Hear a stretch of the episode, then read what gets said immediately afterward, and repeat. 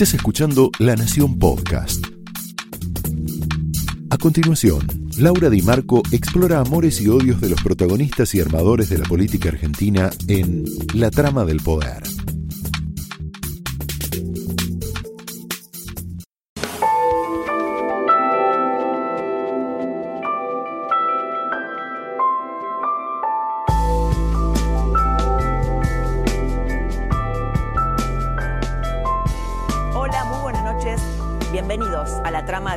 En un día súper intenso, súper caliente. Reciente contábamos, Alberto Fernández está recluido en Olivos con sus más íntimos. Guado de Pedro, el hijo político de Cristina, estaría ya fuera del gabinete, el que empezó todo este tsunami de renuncias.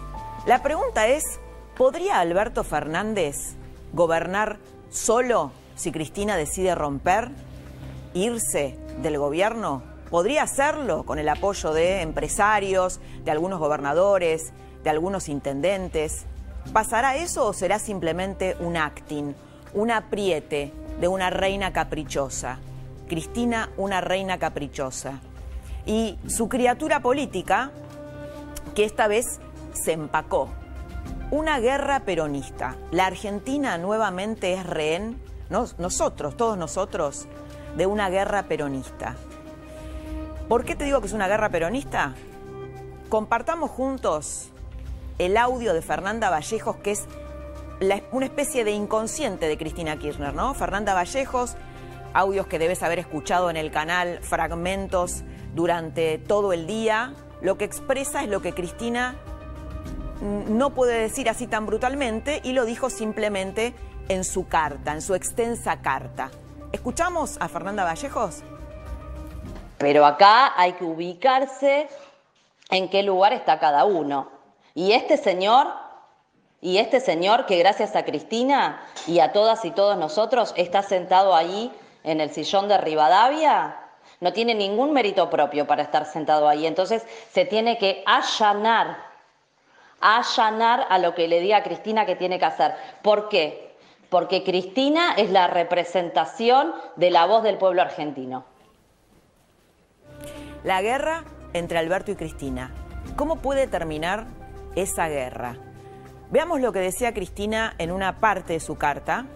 Cuando tomé la decisión de proponer a Alberto como candidato a presidente, lo hice con la convicción de que era lo mejor para mi patria. Solo le pido que honre aquella decisión. Es interesante acá porque eh, cuando ella dice que honre al pueblo, en otro momento, en otro momento de la carta dice que honre al pueblo, ¿no? Que honre al pueblo o que la honre a ella, o que la salve de sus causas. ¿Para qué Cristina lo puso Alberto Fernández? Bueno, la realidad es que mientras nosotros somos rehenes de esta pelea, de esta, de esta dos facciones, ¿no? De esta pelea entre las dos facciones del peronismo, la economía se derrumba. Ponemos una placa y vemos cómo la economía se derrumba. La economía se derrumba. Mira, sube el dólar blue, el, dólar blue está volando. Una fuerte suba del dólar futuro. Cayeron las acciones. La bolsa de comercio Perú en baja. Vos decís que tengo que ver yo con la bolsa de comercio, con la bolsa, si no tengo acciones. Bueno, lo que te está mostrando una baja de la bolsa es un indicador de una caída de la economía y de una caída de las empresas en su conjunto. Déjamelo un poquito más, por favor. Aumento de más del 200% del dólar. Fuga de grandes empresas del país. Esto es lo que está pasando, es lo que está pasando de un modo eh, irresponsable cuando, como un cambalache, los dos principales socios de la coalición están peleando, están pujando. La trama de esta noche arranca, la trama de esta noche arranca con una mesa política analizando los cambios de gabinete de Alberto y la Argentina que puede venir si Alberto se queda solo. Arrancamos así. Entonces es un problema de la forma que la que resuelve el peronismo Buen- su problema. buen punto, ¿eh? Lo resuelve con acto de masculinidad. No te moves tu funcionario, no vas a hacer renunciar a tu funcionario, Alberto, bueno, voy a hacer renunciar los míos. Y empieza a temblar Alberto, como tem- temblaba por, por, porque, porque Dylan mor- mordía a otro perro, te imaginas cómo debe estar ahora. Así que, que esta es la, la- la realidad. Pero no, yo, yo digo, Es un problema de ellos, lo tienen que resolver ellos. Claro. Y lo digo con toda sinceridad, y esto no hacerme al lado, y no que no me importe la institucionalidad. Hace 50 años que el peronismo resuelve sus problemas de esta manera, los cachetazos, y estamos todos preocupados por la institucionalidad, que lo resuelvan ellos. Si tenemos un presidente que no tiene autoridad, no tiene autoridad ética, no tiene autoridad moral, no tiene autoridad política, es un problema de Alberto. ¿no? Si le tiene pánico a Cristina, porque la verdad, ponele a quien le pongas ahí, cualquiera de estos funcionarios tienen pánico a Cristina. Ya. Pánico, lo digo, los gobernadores, los gobernadores ni, ni se van a meter en este quilombo. Bueno, arrancamos esta mesa. El señor Julio Bárbaro, ¿cómo le va? Bien, Economista Fausto Espotorno, porque acá hay todo un tema económico para analizar.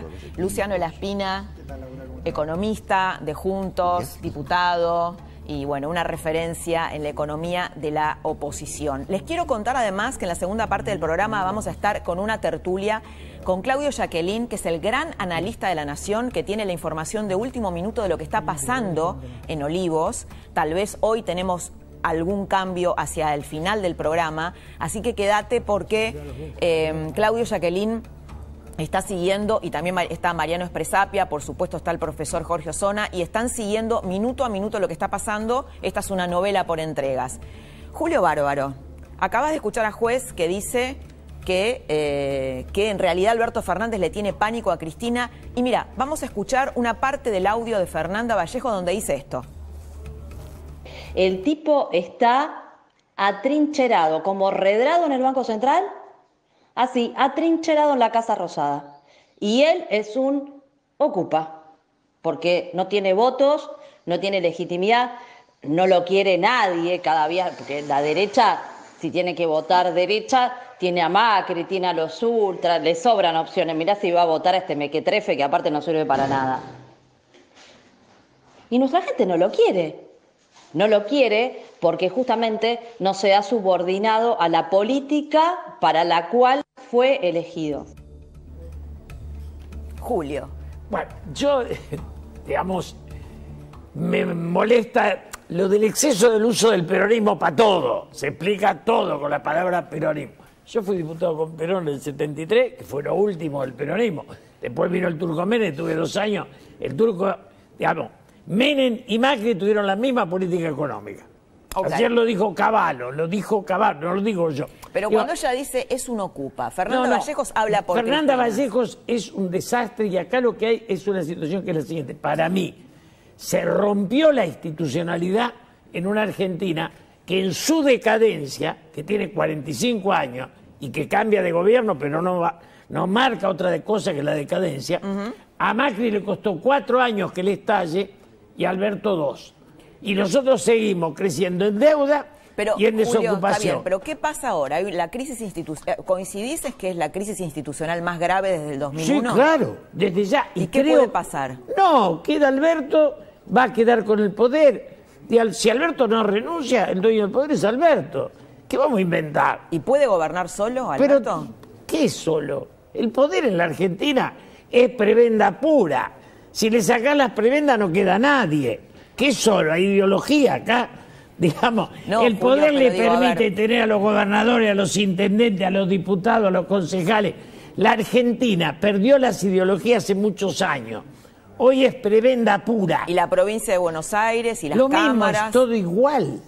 Todo se alinea no al triunfador, sino al poder real económico. Bueno, eso es lo que él quiso hacer al principio, pero no lo pudo hacer. ¿Por qué no lo pudo hacer? No lo pudo porque no lo sabe hacer, pero cuando ahora ¿Por qué se lo vas corre- a ver hacer ahora? No, yo creo que ahora, al correrse Cristina, los dos años que le quedan a él, va a ser un gobierno débil, donde lo importante, Laura, es que los argentinos entendamos que frente a un gobierno débil tiene que haber instituciones fuertes. O sea, que los diputados, digo, la política, eh, los sindicalistas, los empresarios, todos tomemos conciencia de que la ciudad no se puede disolver en nuestras manos. Salgamos del odio e ingresemos al espacio de la propuesta. Porque yo también apoyé a Macri como Es decir, loco. a ver, vos lo que Ay, estás- quiero- él quiero- ¿Se acuerda? Me jugué. Y, a las digamos, le pregunta. Pero a ver, quiero, quiero redondear esto, porque vos hablas mucho, sos muy apasionado, Julio, pero quiero como redondear los conceptos. Vos lo que decís es, si Cristina se corre, que vamos a ver si eso es así, porque hay un tramo de la carta en donde dice, pareciera sugerir que ella no se iría, ¿no? Si no se va es lo mismo. Si Alberto toma el poder, el poder es del presidencial. no te exalte tanto, Julio. Espera, vamos a ver. Hasta, dice, hasta he sufrido un vicepresidente declaradamente opositor a nuestro gobierno. Duerman tranquilos, los argentinos y las argentinas. Eso nunca va a suceder conmigo. ¿Cómo lo analizás vos? Yo cierro en esto. Si Alberto no se va, el poder es de Alberto. Lo va a usar mal, bien, regular, pero el poder es de Alberto. No inventemos nada. ¿Hablaste con Alberto últimamente? No, no hablo con Alberto últimamente. Ah, pero digo, creo que sí, tenés cara de que sí. El poder es de Alberto, porque si ella hace la carta esa, en esa carta hay una voluntad suicida. No inventemos conspiración en el fracaso. Ella ahí no tiene retorno. No, hay arreglo ahí. ¿Eh? No tiene red. Porque ella dice hoy que le pro, por ejemplo, ya es un hecho que Guado de Pedro como ministro del, del Interior eh, sale del gabinete. Si perdiste para, la elección. Déjame, déjame que, te, que te redondee. Y ella dice que lo propuso a Juan Mansur, el gobernador de Tucumán. Bueno, pero vos decís que ella está ya fuera. Yo digo, si ella no arregla con Alberto, Alberto se queda con la conducción fracasado, porque va a perder mayoría en Senado, mayoría en diputados, va a estar más lejos. El poder es la negociación. Si Alberto tuviera grandeza, si hay hasta un mensaje del gobernador de Jujuy, de Gerardo Morales, donde dice apoyo a Alberto. Va a aparecer la estructura sindical apoyando, van a aparecer gobernadores. Bueno, tenemos por ahí, no sé si la podemos ir buscando, la foto de los que apoyan a Alberto. Cada vez va a ser más, porque lo que hay en la Argentina está en la debilidad institucional que las ideas no existen al lado de la dependencia a las cajas. ¿Lo victimiza, ¿lo victimiza eh, Alberto esta situación? No, yo creo que Alberto gobernó muy mal. Empezó con lo de Puebla, que era un grotesco. Le dio al Todes. No dejó metida de gamba por hacer. Digo, porque es progresista. Él sí que ni él ni Cristina aceptaron nunca ser no peronista, parecido, los dos yo discutí con los dos, pues yo algo de ese pensamiento, no soy ortodoxo de nada, pero ellos ninguno de los dos. Alberto es hombre de caballo, fue eso. Yo lo conocí como hombre de caballo, ¿qué me van a vender ahora? Bien, y Cristina es un pragmatismo en estado puro. Julio, eh, un, un, audio, bueno, todo ese audio que dura como 11 minutos, hay otro audio más de Fernanda Vallejos y quiero, quiero incorporarlo, Fausto y Luciano Laspina, eh, donde Fernanda Vallejos dije, dice esto.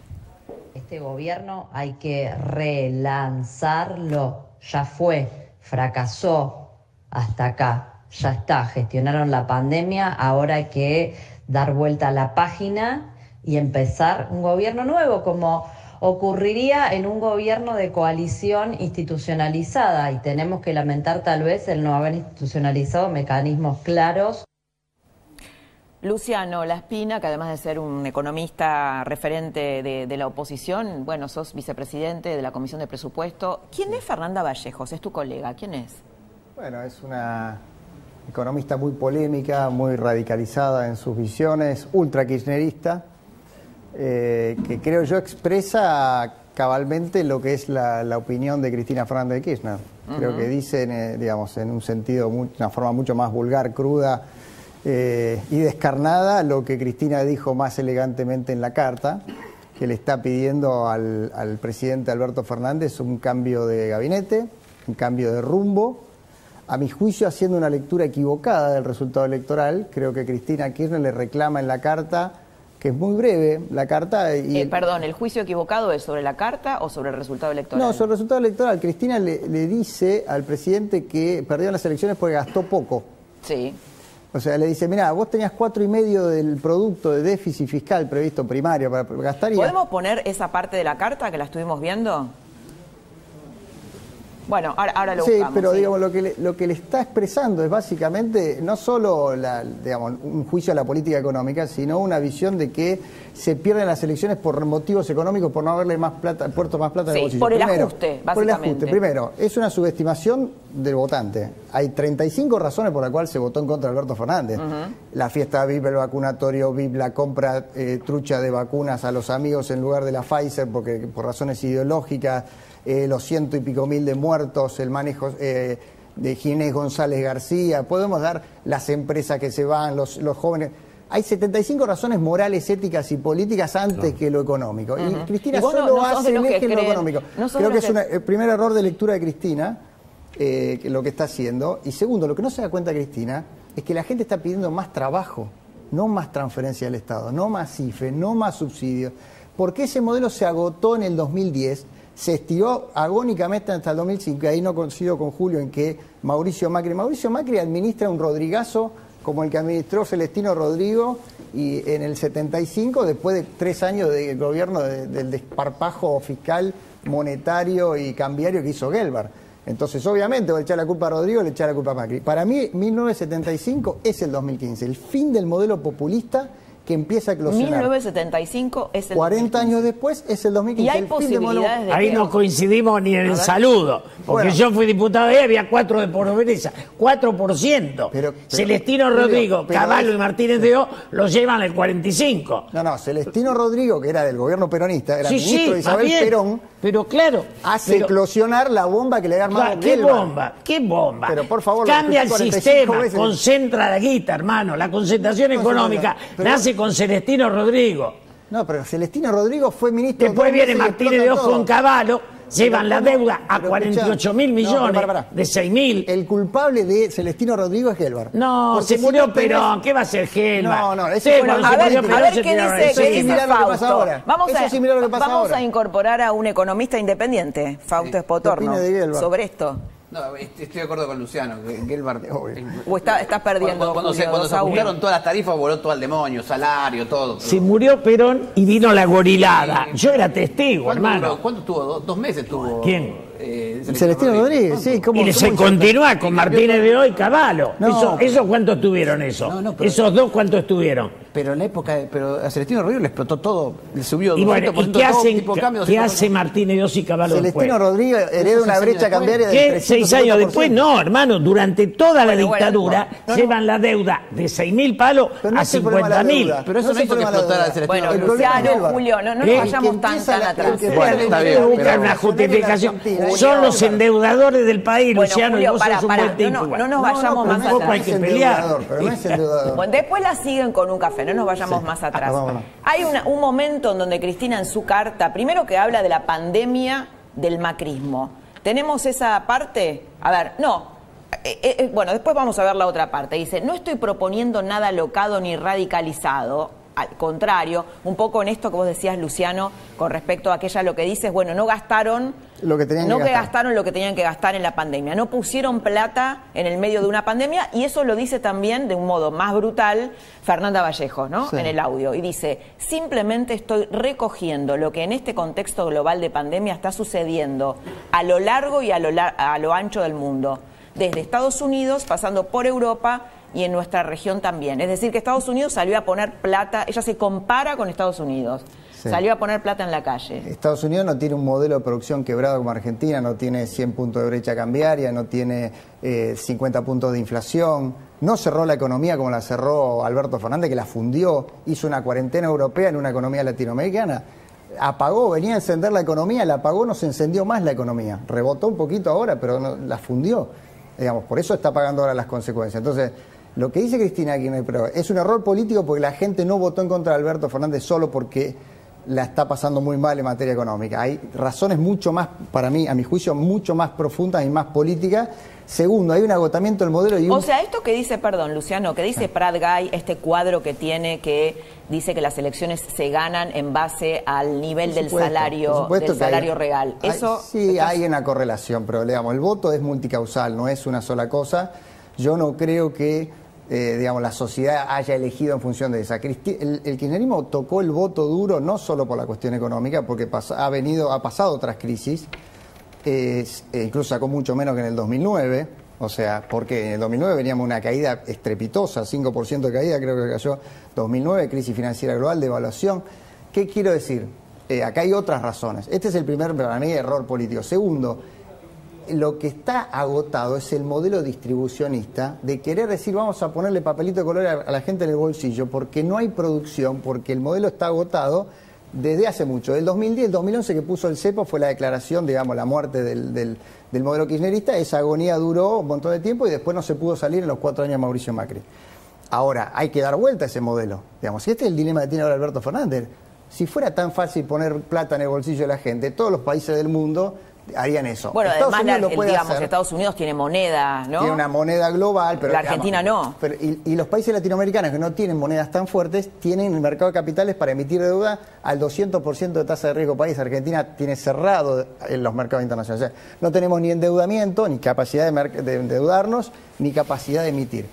Con lo cual, pero sí tenemos una gran capacidad de que la producción y la inversión aumente, que hoy está en el nivel más bajo de los últimos 30 años la tasa de inversión. Bien. Que eso es lo que no puede hacer el kirchnerismo porque tiene un modelo que no, en su concepción no, digamos, no entra, que es la de la empresa privada, las exportaciones, la inversión, el empresariado, todas las cosas que el kirchnerismo combate. Julio, vamos con una placa que quiero que reflexionemos juntos. El peronismo, dice Cristina Kirchner en su carta, sufrió una derrota electoral en elecciones legislativas sin precedentes. Sin embargo, ahora, al día siguiente de semejante catástrofe política, uno escuchaba a algunos funcionarios y parecía que en este país no había pasado nada, fingiendo normalidad y sobre todo atornillándose a los sillones. Antes de que conteste Julio, te cuento, quédate porque está hay un grupo de periodistas, está Claudio Jacqueline, el gran analista de la Nación, que estuvo siguiendo minuto a minuto el tema de los cambios de gabinete. Podemos llegar a tener alguna sorpresa esta noche. En la segunda parte del programa vamos a hablar con él. Está también Mariano Espresapia, que conoce mucho el conurbano. Esta novela en entregas continúa y va a continuar hasta la medianoche. Julio. Yo creo que lo que está planteando Cristina es una queja sin salida. O sea, para mí, el planteo es suicida.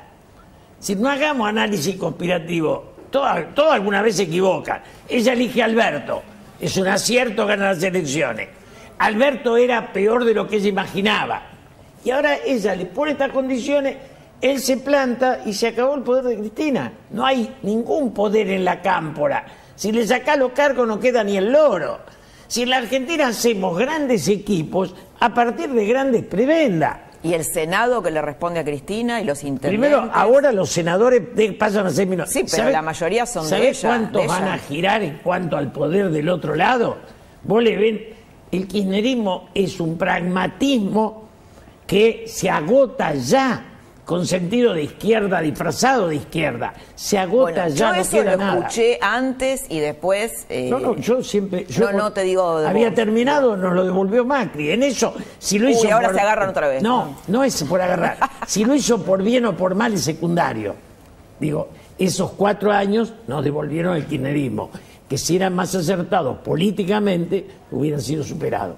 Fausto, ¿vos coincidís con lo que dice Julio? Que esos cuatro años. Vamos, te voy a poner una, una placa donde Cristina habla de la pandemia del macrismo. La pandemia del macrismo. ¿no? Ella dice, bueno, perdimos por dos pandemias. La pandemia del macrismo y la pandemia del COVID. Tenemos, bueno, ahí va. Dice, una delicada situación social que se traducía, entre otras cosas, en atraso salarial, descontrol de precios, falta de trabajo, sin desconocer obviamente el impacto de las dos pandemias, la macrista y la sanitaria. Y después empieza a enumerar, sigue esa placa, bueno, empieza a, enamora- eh, a- a enumerar eh, la deuda, bueno, básicamente todo lo que ella dice siempre. A ver, yo creo, eh, yo creo que desde el 2011 que Argentina no tiene rumbo, es lo que decía Luciano, está estancada la Ahí economía. coincidimos los tres. ¿eh? No, no logró desde ese momento. El gobierno de Macri empezó con un programa que no era, no era el programa para mí para atacar el problema con el que venía. Empezó con este tema de gradualismo que no funcionó y al final en vez ¿Estás de em- acuerdo, em- Luciano, con eso? Bueno, lo- el propio Macri ha dicho que el gradualismo fue, fue un error en términos de, digamos, de estrategia económica que tenía una explicación política, la debilidad política del presidente que llega, a mi juicio, con un mandato social de- o político de cambio, sacame a los López y las valijas y, el- y las cadenas nacionales, pero no me cambie la economía que tan mal no está. Y, y eso... Primer punto. Y segundo punto, la minoría en ambas cámaras que hacía imposible pasar leyes eh, más, más rápido, ¿no? Sí, bu- bueno, Ponele. problemas políticos, pero el Está problema bien. es que el, el- el programa de Macri no solucionaba los problemas anteriores. En realidad el programa de Macri tenía- estaba, estaba enfocado en tres problemas, que son los únicos tres problemas que atacó. Tarifas, eh, deuda, el default y el cepo. Eso fue lo primero que atacó el programa de Macri. Y después sí empezaron con el déficit fiscal, pero ya cuando ya la cosa se le venía en banda. Pero no se pudo recuperar la economía en ningún momento. El crecimiento económico no se logró recuperar en ningún momento. Y es más, ya al final del gobierno, ya incluso el crecimiento económico empezó a deteriorarse y eh, pues, con, ahora ya directamente se desplomó. Entonces, fíjate lo que está pasando ahora. Hoy tenés el salario real del 2004. O sea, 15 Sí, años sí, atrás. bueno, y eso, eso explica. Quiero que escuchemos juntos algo para debatir los tres, que es tal vez algo que se está cocinando en este momento en Casa de Gobierno con Alberto junto con sus más leales. Mira lo que dice Fernanda Vallejos en su audio filtrado. quiere eh, conservar a su núcleo de inútiles que están ahí todos de prestado, ocupando las oficinas de la Casa Rosada y no han hecho nada. O sea, no hay conducción política en el gabinete porque el jefe de gabinete es un payaso.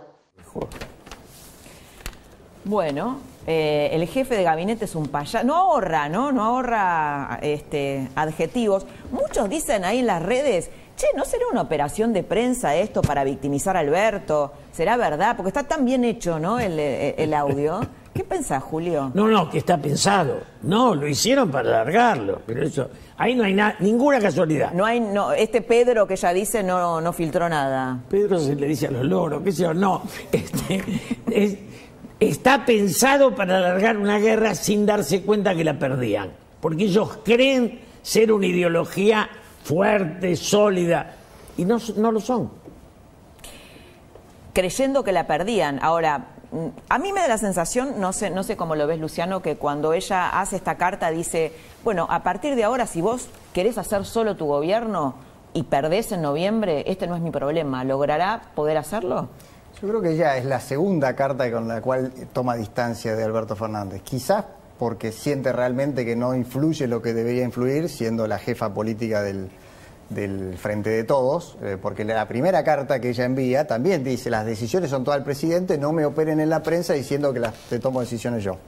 Ya fue la- en la primera crisis que fue la del dólar a 180, Sí. que ahora ya volvió a 180, pero bueno. Eh, en esta segunda crisis electoral, digamos, también le vuelve a tirar la pelota al kirchnerismo, lo que creo ahí, lo coincido con Julio, que esto me parece marca ya un quiebre en esta coalición este, un poco variopinta que, que se ha generado. ¿Sí Eh, crees que eh, marca? es una implosión. Sí, yo creo que hay una implosión en curso. Creo que de esto es como un jarrón que se rompe, lo van a poder armar, pero va a quedar roto. Y para el colmo se hace en dos años, y ahí sí tiene algunas similitudes con, con, el, con Gelbar y, y Rodrigazo, etcétera, porque en el marco de una ¿Cómo, crisis cómo volvemos económica- al pasado en la Argentina? no, pero bueno, las No, lecciones no, del pero no pasado- lo digo por vos, lo Bueno, digo porque, es como que Argentina- estamos muy enfermos de Argentina pasado. se repite cíclicamente. Claro, Argentina se repite cíclicamente. Son los mismos problemas de una sociedad enferma que no encuentra un rumbo ni un consenso de cómo salir. Porque es claro que hay un modelo, que el kirchnerismo, que es el que aplicó desde que fue gobierno, que se agotó, se intentó salir de eso y después volvió y viene el mismo, el mismo gobierno. Eh, lo que decía Fausto. Mauricio Macri perdió las elecciones porque reconstituyó cuatro colchones, el monetario, el fiscal, el tarifario, el externo, el tipo de cambio alto, que le dejó a Alberto Fernández, que Alberto Fernández iba a disfrutar sus cuatro años si no hubiese fundido la economía con la cuarentena que aplicó, se consumió los cuatro colchones. Entonces, obviamente ahora ese modelo está agotado y, y lo que yo creo que ahora esta coalición está agotada enfrenta a dificultades económicas muy serias en el marco de una debilidad política y una, diría yo, vulnerabilidad ¿Qué institucional. va a hacer la oposición? ¿Van a apoyar a Alberto es- Fernández? La oposición cumplir su rol de oposición en el Congreso de la Nación, respetar las instituciones, dar el debate. El gobierno fue elegido para gobernar, eso incluye sus senadores, sus diputados. Si la crisis es muy grande, ¿aceptarían poner algún funcionario de ustedes en el gobierno? Yo creo que eso no está planteado y nosotros no. no. O esta, esta hipótesis de que Alberto se aliaría con un sector de la oposición si rompe con Cristina Me o si se que hoy quiebra es la un poco descabellado, es como ir cinco jugadas más adelante. Yo creo que el gobierno se tiene que serenar, tiene que ser un poco más maduros y más responsables, porque están poniendo a la Argentina, digamos, en un peligro grande, porque en materia económica estamos muy vulnerables, Fausto lo sabe mejor que yo, y esta debilidad política combinada con una crisis económica en ciernes, eh, obviamente genera una zozobra muy grande que se está empezando a ver ya en el dólar paralelo, pero no solo eso, me parece Bien. que este, se puede desatar algo más complicado si el gobierno no se serena y encuentra una cordura para unirse. Bueno, me quedan mil preguntas para hacerles, pero tenemos que cerrar la mesa, me tengo que ir a la tertulia. Te veo con ganas de decir algo, Julio. No, lo corto. único que si hubiera unidad nacional, la crisis se podría convertir en serio en un salto de calidad. Pero esa unidad se- el- Una es el gran desafío. Pero la unidad empieza por el oficialismo. No, no, se llama desde el poder, eso no, no discutamos eso, pero Sí. yo veo que me puedo sentar con López Murphy y que vos podés Señores, muchísimas gracias, Fausto Espotorno, señor Julio Bárbaro, siempre además tan florido, tan apasionado, Luciano de la Espina, muchas gracias, No, un muchas gracias. Nos vamos con este tape de Mario Negri a la tertulia y a informarnos de los últimos momentos y de lo que está pasando en Casa de Gobierno con Alberto Fernández. Espero que no sea cíclico, que se profundice la interna del poder y que terminen como ocurrió en otras décadas. Espero que no. No creo que eso suceda, pero cuando las cosas tienen autonomía nadie sabe dónde terminan, cuando los conflictos son de poder en el peronismo y no hay plata para repartir. Bueno, arrancamos aquí la tertulia, lo prometido. Este, este vino es de verdad. Bodega Los Haroldos presenta un vino que te hará viajar a través de los cinco sentidos. Los Haroldos Estate. Sin duda, más de lo que esperás. Mira.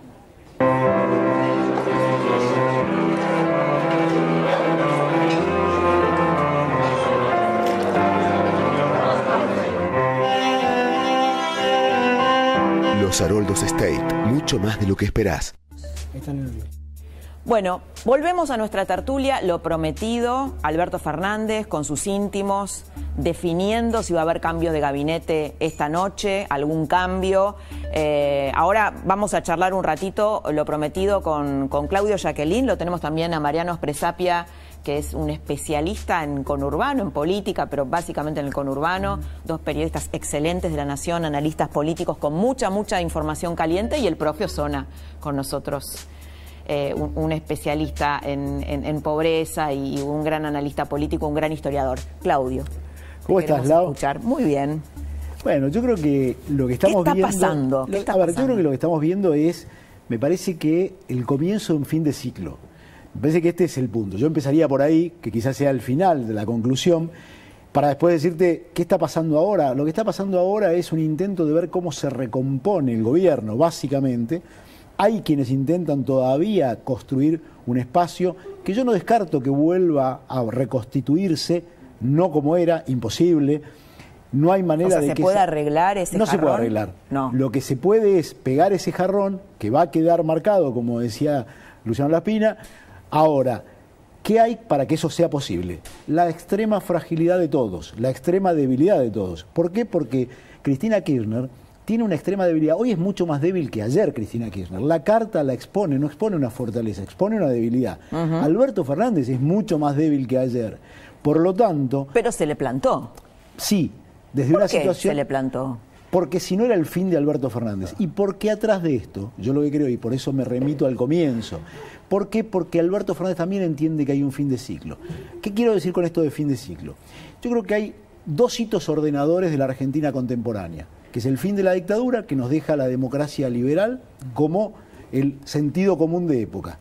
Esa, esa democracia liberal que reinó durante 20 años colapsa en 2001 y nos abre paso al populismo de izquierda, progresista, como le querramos llamar, en donde construimos una serie de antinomias, hicimos la política agonal, la disputa permanente, eso está agotado. Y está agotado porque la sociedad cambió, porque la pandemia aceleró todo ese proceso de transformación, porque no hay más dinero y porque este ciclo, a lo, a lo único lugar donde nos llevó, es a un 50% de pobres, a una exclusión social sin precedentes, a una brecha económica inexplicable y a una ausencia y una clausura de futuro. Cuando nosotros vemos esto, lo que estamos viendo y lo están viendo quienes hacen encuestas de, opi- de opinión y hacen focus group. Hay tres estudios que he visto que me parecen súper interesantes. Uno es el de Oliveto, otro es el de eh, escenarios, que es de los politólogos Tuzón y... mm, y Zapata, y otro que hizo Sheila Wilker. Los tres lo que te muestran es una transformación en las demandas, las expectativas y las necesidades de la sociedad que no aguantan este proceso. Entonces este proceso es- está agotado. Y como está agotado, está agotado el kirchnerismo como eje ordenador y regulador de ese sistema. Por lo tanto, lo que yo veo es lo que empiezan a ver adentro del gobierno. Y que la elección del, del domingo, lo que, el problema que precipitó esta crisis es que tiene dos lecturas las dos lecturas que se traducen en algo sencillo, que es más o menos kirchnerismo. El gobierno entiende que no hay más kirchnerismo posible, porque la sociedad no quiere más. Bueno, ni la en, pelea. en base a eso, ni la pelea, que es lo que sucedió, ¿no? Totalmente. Eh, ¿Qué está pasando en este momento en Olivos? Alberto con su núcleo. Hoy eh, tenemos un, un audio de Vilma Ibarra donde desmiente que le hayan aceptado la, la- la renuncia a Guado de Pedro, pero la información que tenemos es que ya está fuera, estaría fuera del gobierno. Quiero que me lo que me lo confirmes o no, que me cuentes qué está pasando. La información que escuchamos. había salido del propio gobierno. A ver, la escuchamos a Vilma Ibarra. Vengo a informar oficialmente que el presidente de la Nación, Alberto Fernández, no ha aceptado ninguna renuncia de las que están presentadas y que todas ellas, como la, com- la composición del gabinete, está a su consideración y lo va a informar en el momento que tenga algo para informar. Bueno, ¿qué pasó acá? ¿Salió? ¿Se filtró? Filtró el gobierno la salida de Guado de Pedro. Y después la formalidad de decir que no. ¿Por qué? No, digo, pero ¿por qué lo filtró? ¿Por qué lo filtró? Porque estaban muy enojados con que Guado de Pedro haya presentado su renuncia mediáticamente. Ajá. Entonces, lo que a mí me comentaban hoy en- en- desde la Quinta Olivos era, bueno, preguntarle a C5N por qué Guado de Pedro le mandó una renuncia a ellos y no al presidente. Entonces, hoy lo renunciaron, le aceptaron la renuncia mediáticamente y después, formalmente, dijeron que todavía estaba a disposición. Me parece que son pases de ¿Pero facturas está fuera del gobierno o En no? el gobierno lo dan, de, Sí. lo dan por hecho. Sí. es un hecho Es un hecho. Sí. Es ¿Y imposible. por quién lo van a reemplazar? A ver, el por quién, yo te diría que hoy es un dato menor. Digo, hay un proceso de diálogo con los gobernadores buscando darle ese Mansur. volumen. Exactamente. Ahora, el tema es que vos no podés tener a un ministro del Interior como Guado de Pedro cuando ayer, digo, me consta personalmente, digo, cuando empieza la crisis, yo estaba en la casa de gobierno y la idea era no hay renuncias, no se cambia el gabinete. En el momento ¿Y que cómo era el clima en la Casa de Gobierno? muy sombrío, de mucha preocupación porque la interna estaba estallada y te lo reconocían, digo, había llegado hacía poquito el presidente a la Casa de Gobierno, estaba en un clima extremadamente sombrío y preocupante. ¿Por qué crees que Cristina actuó así con sus muchachos? Bueno, porque en el fondo pasa esto, cuando vos tenés dos lecturas tan contrapuestas de lo que pasó y de lo que hay que hacer, y cuando entendés que Alberto Fernández no va a hacer lo que, lo que ella quiere hacer, y cuando entendés que el camino hacia el que van es un camino al de un fracaso mayor que el que te preanunciaron, que es solo un anuncio, Cristina aprieta el acelerador porque Alberto se planta, porque entiende Alberto que hacer eso es suicidarse, que no tiene gobierno después. Puede ser más o menos mala la elección de noviembre, pero el problema viene después, porque el problema viene después porque vas a tener un colapso de la economía. El gobierno tiró 800 mil millones de pesos este año en el plan electoral, un punto y medio del PBI. Con eso tuvo un fracaso electoral. Va a tirar ahora. Pero sin embargo Cristina se queja porque dice que Guzmán ajustó en el medio de la es pandemia. verdad, lo cual es cierto, pero tiraste 800 mil millones de pesos, tenés una inflación del 50%, tenés un crecimiento de la pobreza, tenés una situación extremadamente explosiva, vas a tirar más plata a fin de año. No, primero no tenés mucho tiempo tampoco de acá a los dos meses para que eso tenga efecto. Y de acá a fin de año vas a tener una situación de colapso con un- una necesidad de arreglar con el Fondo Monetario Internacional. Esto hace una situación absolutamente explosiva. Cristina Laura dijo una cosa que en el peronismo es más grave aún. Dijo que Guzmán subejecutó el presupuesto. Subejecutó el presupuesto. Subejecutó. Por lo cual está ahí dando una pauta de lo que ella está pidiendo, ¿no? Es más dinero en la calle y Sí. que ahí está el enfrentamiento por el rumbo económico del gobierno. ¿Y qué va a pasar con Guzmán? ¿Se lo, se lo quieren llevar puesto a Guzmán? Porque ella después dijo, ¿no? Dejó trascender, eh, dejó trascender que no le estaba pidiendo la Pero lo la dijo ahí en la carta. Lo- lo reafirma en la carta. escuchemos, Escuchemos a Vallejo, a Fernanda Vallejo, que me parece, a mí me parece que es el inconsciente de Cristina hablando, ¿no? O sea, Exactamente. entonces, Alguien me dijo hoy, Cristina dijo diplomáticamente lo que había exacto, dicho sí, sí, Fernanda Vallejo. exacto, lo dijo más presentable, ¿no? Y ella lo dijo de una manera brutal. Bueno, a ver, lo escuchamos. Martín Guzmán hizo un presupuesto donde se partía de la premisa de que en marzo se terminaba la pandemia. Esto todos lo sabemos bien. Una mentira, que todos sabíamos que era una mentira. Pero no solo eso. Después, cuando ocurrió lo obvio, que era la pandemia, no se terminó y que hubo que endurecer las medidas de cuidado, para lo cual más o menos hubo que hacerse un araquiri durante prácticamente dos meses porque tampoco querían hacer eso. Y no hubo políticas económicas que acompañen. Entonces la situación se fue agravando cada vez más. Y tenemos prácticamente equilibrio fiscal. Equilibrio fiscal con 50% de pobreza en el medio de una pandemia. Entonces, eh, es obvio que la gente no iba a venir a, a aplaudirnos. Mariano. Esto era lo que decía eh, Cristina en la carta también, que el ministro de Economía se sentó sobre el presupuesto y no lo ejecutó. Esto es un tema grave. Dijo, en un momento dice, es neo, neoliberal, yo entendí, neo. ¿no? Es Absolutamente, neo, ah. Absolutamente. Eh, hablando sobre Guado de Pedro de lo anterior, hoy el presidente le ofreció el cargo de Guado de Pedro a dos gobernadores. Exactamente. ¿no? Ah, el, contémoslo. el gobernador Juan Mansur de Tucumán y al gobernador Sergio, Sergio Uñac de este, San Juan. Los dos le dijeron que no, ¿Por qué? porque no estaban dadas las condiciones. En el caso de Uñac, porque este, bueno, en el peronismo lo ven como un gobernador un poco miedoso a dar el salto nacional. Eh, la versión de Uñac es que él pide consenso, es decir, entregar un gabinete en el que Cristina también tenga juego. En el caso de Mansur, que es un gobernador que había pedido este, digamos que el, go- el gobierno fuera más albertista y menos kirchnerista, bueno, parece que no está convencido de dejar la provincia en manos al vicegobernador Osvaldo Jaldo, con quien está duramente Están enfrentado. peleados. Vamos a ver los apoyos, el mapa de las lealtades, profe Osona, que también es un... un podemos hablar de los intendentes. Tenemos ahí el mapa de las, de las lealtades. Ok, en el gabinete no podemos tener una acá, que no se ve mucho. Una acá atrás. Acá, mira. Bueno. Estas son las lealtades de, de Cristina. ¿No? Tenemos las lealtades de Cristina. Guado de Pedro, Martín Soria, Raberta.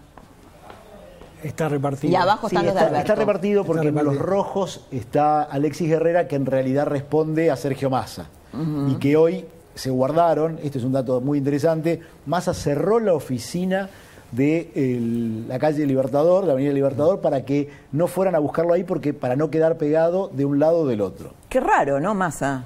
Que no- Massa bueno, busca Massa. preservarse. Hasta Claro, ayer claro. Era, hasta ayer era Un mediador. eh, que estaba haciendo gestiones con la unidad, un mediador entre Cristina y Alberto, hoy silencio de radio. Ayer habló con, habló con Máximo, habló con Cristina, habló con Axel y habló con Alberto, dos veces, buscando él ser el mediador. No lo consiguió, sigue intentándolo y hoy, para no quedar pegado, se guardó. Porque Bien. ya la situación era tan extrema que no podía hacer más ¿Cómo nada. estás viendo esto desde la historia y desde también el tema de los intendentes, este, este proceso? Mira, eh, en, en el plano de los intendentes, evidentemente hemos asistido a una fractura muy grande entre los intendentes, las organizaciones sociales y la campo. De modo que no ha habido mucho aparateo. ¿no? Y es una de las cosas que motivó, una de las cosas que dijimos acá la semana pasada. eh, buena parte del voto de la segunda y de la Bueno, se tercera quejó en se- la carta Cristina de que ella había sacado más votos en el 2017 de lo que sacaron y que iba sola de lo que sacaron ahora, ¿no? Sí, el problema es que la gente no, hubo mucha gente que no fue a votar. El voto protesta es importante. Es- esa es una cuestión. Y en segundo Déjame lugar, decirte algo, es- esto es parte de lo que también le achacan a Guado de Pedro, porque lo acusan de que cuando hizo la nueva logística electoral y cambiaron las mesas, no organizó suficientemente y mucha gente quedó lejos, a 30 cuadras, de donde votaba habitualmente. Esto es parte de lo que en el pase de facturas le facturaron tanto Cafiero como Alberto Fernández a Guado de A mí me dijeron desde Quilmes, Ahora- por ejemplo, que ese era justamente cómo puede ser que alguien en un barrio popular tenga que ir a votar a 30 cuadras. ¿Cuál es la conclusión de eso? No fue a votar.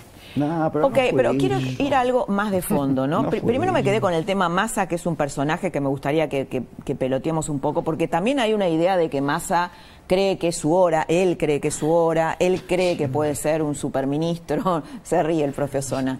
Eh, bueno, pero sur- surgió esta, esta teoría.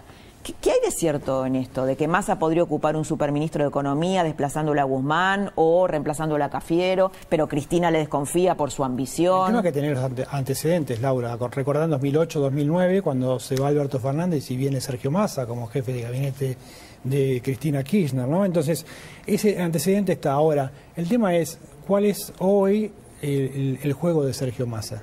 si Sergio Massa está más cerca de Alberto Fernández o más cerca de Cristina Kirchner y de Máximo Kirchner. Hay una duda en el oficialismo respecto a eso. Él hasta ayer decía que estaba mediando, hoy ya no dijo nada. Sí, y a eso se le suma el vínculo de Sergio con Máximo. Que hay una sociedad estipulada pensando en el futuro. Digo, la idea cuál era hasta ahora. El futuro es de Máximo y de Sergio, el presente es de Alberto, el pasado es de Cristina. Hoy esto está roto, porque cambió el escenario y los tiempos ya se rompieron, es puro presente. Al- Lo, que es, lo que es llamativo y verdaderamente preocupante es, es la falta de perspectiva. Es decir, ellos creen en todas estas cosas, que por, la gente no fue a votar porque la cambiaron de mesa. La gente no fue a votar porque hay gente que no fue a votar y hay gente que votó en contra porque hay un hartazgo social, porque hay una penuria económica y aparte ha habido una exhibición pornográfica del poder. Y yo creo que eso se ve muy reflejado en los jóvenes de los sectores populares, en los jóvenes. Bueno, de la muchos kirchneristas votaron, o quienes habían votado kirchnerismo, votaron a Milei, por Pero ejemplo, los en la chicos, ciudad. todos de, de las zonas, de los barrios del sur de la capital federal, en Son su votos- inmensa mayoría, y dicen que van a volver a votar. A ¿Por qué? Claro, porque es un voto en contra del sistema, en contra de lo que él llama la casta, yo no lo llamaría así, de la clase política y de los privilegios.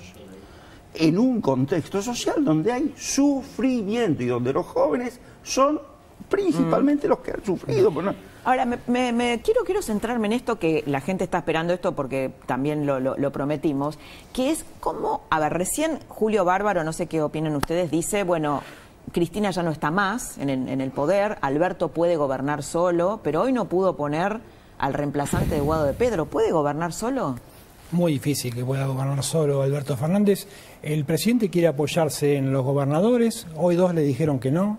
En la CGT, bueno, de ahí tiene un margen más, incluso Hugo Moyano se pronunció en ese sentido eh, favorablemente, y en los intendentes, los intendentes del conurbano, los mismos que acaban de perder la elección de una ma- manera notable. Uno de ellos, sin ir más lejos, está fuera del país ahora tomando unos días de descanso cuando debería estar digamos, en, en las reuniones con, con el gobernador de la provincia de Buenos Aires. Eh, hoy se reunieron en la gobernación, intendente de la primera sección electoral con Kisilov, y la reunión fue bastante tensa también. Es decir, que el panorama, digamos, del presidente con los apoyos que tiene, no sé si lo alcanzan. Algunos ministros, como Gabriel Catopodis, como Juan Zabaleta, querían convencerlo de que reformule todo el gabinete y empiece de vuelta. Ajá. Esa era la discusión Bueno, esta noche en la Quinta de Olivos. ¿Esta es la discusión? Esta de es la que discusión. reformule el gabinete y empiece de vuelta. Bueno, dice Fernanda Vallejos, este gobierno terminó.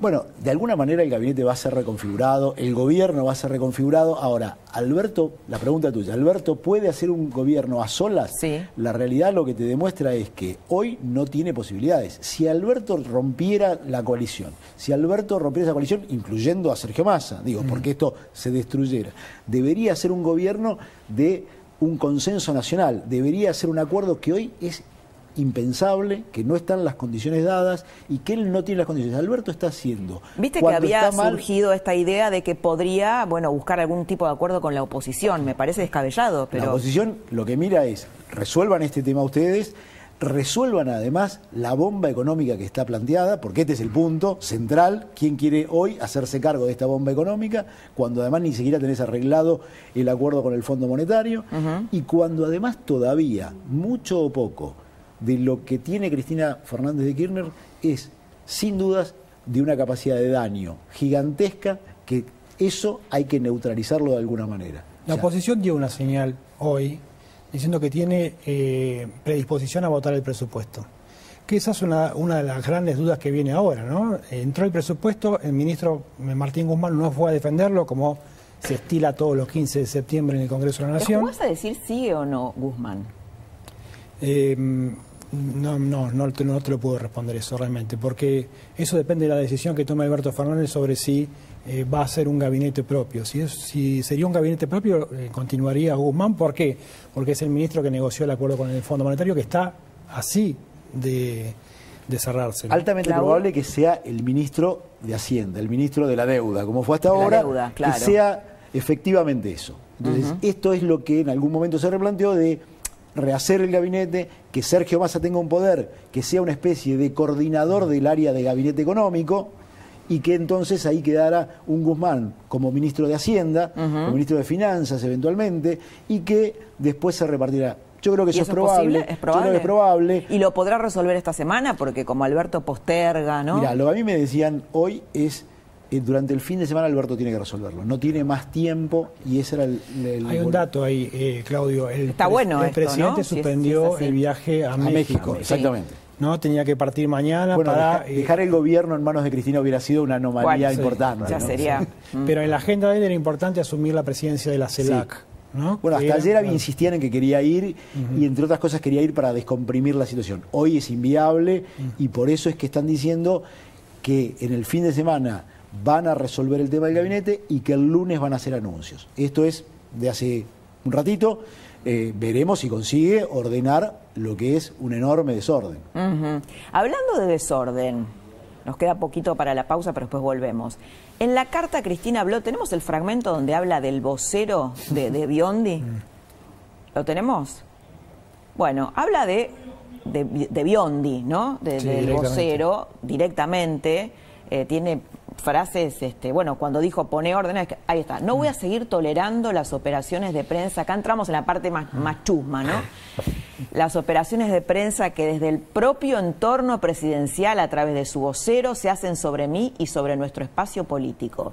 Pero esto es una cosa... No es lo peor eso. Increíble. Lo peor es cuando ella dice que probablemente esté para hacer otras cosas. Esto es un golpe a la, perso- a la persona de Alberto O Fernández. sea, que el vocero, estás diciendo que el vocero Eso dice. Pablo Biondi, no, no, ya lo sé, que el vocero Pablo Biondi no está ahí para ser vocero, sino para hacer otras tareas para hacer otras tareas. en contra de ella. En la Cámpora En lo- general. En la Cámpora lo acusa más de ser un secretario que un vocero. Exactamente, o un ballet. Pero lo cierto es que para Alberto Fernández, hoy te diría que es más fácil desprenderse de Santiago Cafiero que de Juan Pablo Biondi. ¿Por qué? Porque tiene una relación personal absolutamente estrecha, porque le resuelve o lo acompaña a resolver cuestiones de la más diversa índole de su vida personal y de su vida política y de su vida pública.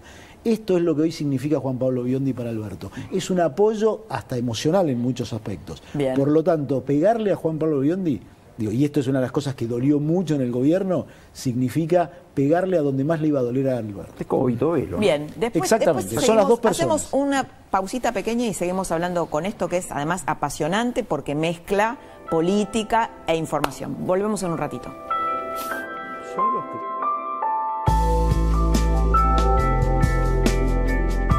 Novato Energía Natural. Descubrí nuestros colchones y sommiers premium confeccionados con la más alta tecnología. Aprovecha las 24 cuotas sin interés y 45% off. Lleva tu descanso a otro nivel con Bedtime. Para hacer una buena receta Coto hay que ponerle variedad, calidad y todas las ofertas. Vas a ver que te dan un abrazo contenedor. Acá está el abrazo y acá está el tenedor. Hasta el lunes en Coto tenés 70% de descuento en la segunda, llevando dos iguales en marcas seleccionadas de galletitas, Nescafé y cacao en polvo Nesquik. 35% de descuento en marcas seleccionadas de cervezas. Además, exclusivo de nuestra comunidad, 2x1 en todos los suavizantes para la ropa y 40% de descuento en vinos finos, espumantes y champañas. Coto. Somos el banco que tiene presencia en todo el mundo y eso hace mejor el tuyo. Porque en tu mundo laboral contás con un socio para construir lo que soñás. Bienvenido a HSBC Premier, un mundo para tu mundo. ¿Un nuevo streaming? ¿Y este qué tiene? Tiene todos los episodios de... Los Simpsons. Y el estreno de la nueva temporada. Tiene las cinco temporadas de This Is Us. Y tiene Only Murders in the Building. La nueva serie de Selena Gómez. Tiene la Champions y las mejores ligas europeas. ¡En vivo! Los deportes de ESPN en vivo. Y Solar Opposites. Hay muchas razones para suscribirte a Star Plus. ¿Cuál es la tuya? Quizás pienses que Visa es una compañía de tarjetas de crédito, pero en realidad Visa es una red que conecta prácticamente a todos. Con todos. Visa trabaja para que todos podamos participar en eso que llamamos comercio. Conoce Visa, una red que trabaja para todos en todos lados.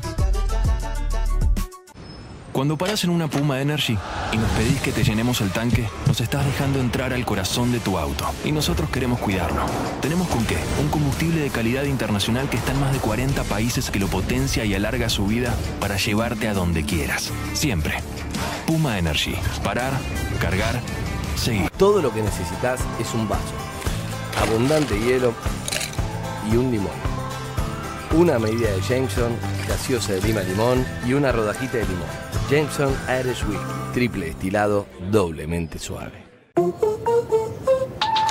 Mercado Pago tiene diferentes formas de pago para los que son muy ordenados y para los que son muy desordenados. Rápido y fácil. De ahora en adelante, abrí gratis tu cuenta Mercado Pago. Más formas de pagar para todo el mundo. La salud es todo. Por eso tenemos todo para la salud del talento de tu empresa. Todo con la red de servicios más grande de Argentina. Con centros de atención, clínicas y sanatorios en todo el país. Todo con planes que se adaptan a todo tipo de empresa. Somos la empresa de medicina privada del grupo Sancor Salud. Recorres caminos difíciles. Necesitas una Nissan Frontier. Nissan Frontier, con adjudicación asegurada en la cuota 4. Nissan Plan de Ahorro, un plan transparente. En Peisa, calefaccionamos las bases de la Antártida. Imagínate lo que podemos hacer con tu casa. Peisa, líder en calefacción. Impotencia sexual. Pedí tu turno al 0800-333-1082. Boston Medical Group. Siempre firmes. Siempre. Es momento de disfrutar lo nuevo, de mejorar nuestro estilo de vida y amigarnos con el medio ambiente, de sentirnos libres, de ganarle al tiempo y seguir adelante. Subite a la micromovilidad. Frávega, cerca tuyo, siempre. Vos y tu familia. Vos y ampliar tu casa. Vos y un préstamo personal. Banco Patagonia. Vos y lo que querés. Todos los jueves de septiembre en Disco, si sos socio Jumbo Más, tenés un 30% de descuento en perfumería y limpieza. Válido para compra presencial y online. Disco, ¿qué necesitas? El dolor puede aparecer en cualquier momento y en cualquier lugar. Por eso es mejor estar preparado. Ibupirac es ideal para la cartera de la dama y el bolsillo del caballero. El botiquín del baño y la valija del viajero. Hagas lo que hagas. Estés donde estés, Ibupirac es tu aliado para el alivio de dolores de cabeza y musculares hasta por 8 horas. ¿Y vos? ¿Tenés ¿Tenés Ibupirac? Ibupirac? El dolor para. Vos no. Se lo que persiste, consulta a su médico.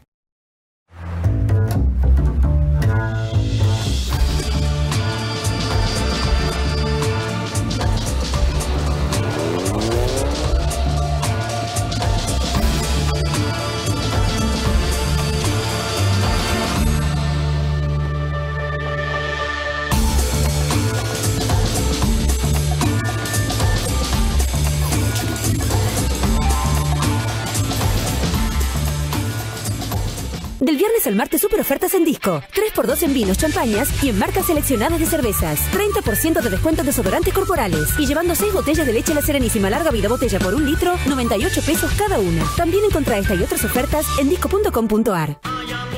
Jumbo Ofertas. Del viernes al martes 3x2 en vinos, champañas, chocolates y bombones. 80% de descuento en la segunda unidad de marcas de pañales y capilares. Encontrá estas y otras ofertas también en jumbo.com.ar. Jumbo te da más. Hey, hincha de Deportivo Filtro, ¿te enteraste lo nuevo que tiene Fivertel y personal? Tenés 100 megas de Fivertel para navegar en casa y 30 gigas de regalo en tu personal para usar donde quieras, para tirar carita desde el living hasta la terraza. Personal y Fivertel. AERCOM, soluciones en energía, venta, alquiler y servicio técnico de grupos electrógenos y compresores de aire. Conozca nuestra plataforma digital, optimice procesos y costos de mantenimiento. AERCOM, un paso adelante en eficiencia energética. Ya vuelve la primavera y las ganas de salir al sol. Ahora naranja es naranja X. Y este 16, 17 y 18 de septiembre, con tu tarjeta de siempre tenés 20% de descuento y 6 cuotas cero interés sin tope de reintegro en las mejores marcas. Pedí tu tarjeta y conoce más promos en naranjax.com. Nuevo Atom Protect, la única mascarilla que elimina coronavirus cepa delta. Volvemos a disfrutar cuidados. Vamos protegidos hacia la moda. La mejor mascarilla del mundo es de los argentinos. Atom Protect elimina cepa delta. Atom Protect calidad que nos cuida.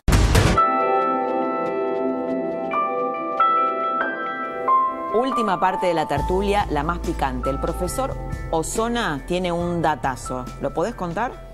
Sí, se calcula que aproximadamente 700.000 eh, beneficiarios de, de planes sociales, por así decir, no han ido a votar. ¿Por qué? Eh, ¿Por qué? Y bueno, porque hay bronca en contra de las organizaciones, hay una crisis de representación.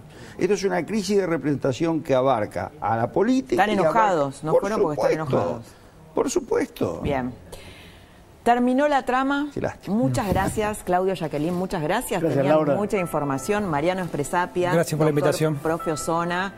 Nosotros nos reencontramos el próximo jueves aquí en La Nación Más a las 11 de la noche. Que tengas una muy buena semana. Chao.